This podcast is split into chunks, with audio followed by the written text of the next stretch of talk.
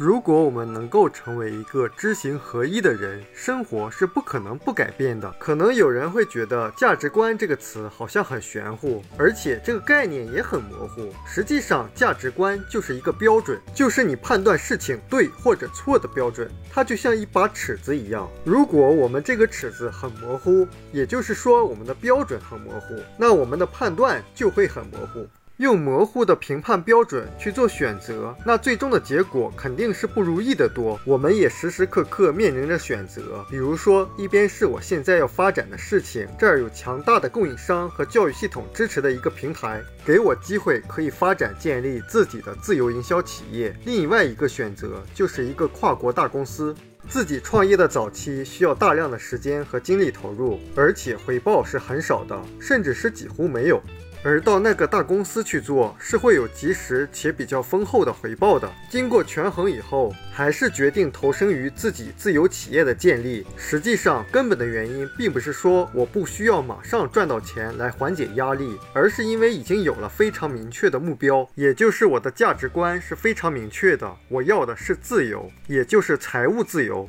我不仅仅是需要一个赚到钱的工作或者生意，我需要的是有一个强大系统支持的生意。最终，当我离开这份生意以后，生意仍然能够自动的发展。所以，即使当下眼前回报很少的情况下，我还是选择和知名的教育系统和供应商平台去合作，去打造自己的团队网络。所以，我们说价值观决定了我们的选择，不是说工作不好，而是因为我们真正要的是希望时间由自己安排，由自己掌控。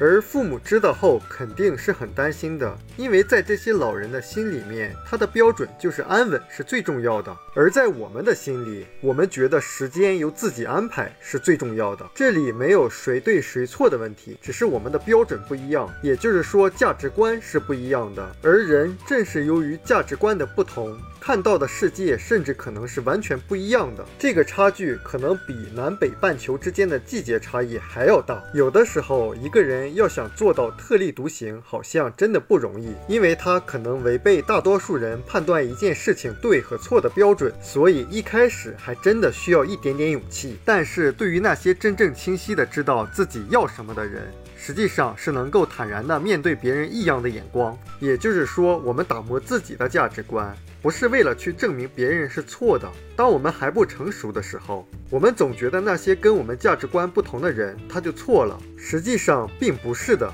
我们只是为了让自己的生活变得更好。从这个意义上来说，别人的价值观是否跟我们相同，其实并没有那么重要。只要自己知道什么是最重要的，这才是关键。就像我们书友会的使命，也是我们终极的价值观。就是连接希望，点亮生活。意思就是我们的内容会在人们的大脑里面像点亮一盏灯一样。如果人们的思想亮了，他的生活就一定会亮起来。所以，确定你的价值观，确定你能够给人们带来什么样的价值，你的目标是不可能实现不了的。我们书友会希望用十五年时间带动一亿人读书，改变思维，思考致富，和一千个家庭共同实现财务自由。快来加入我们吧！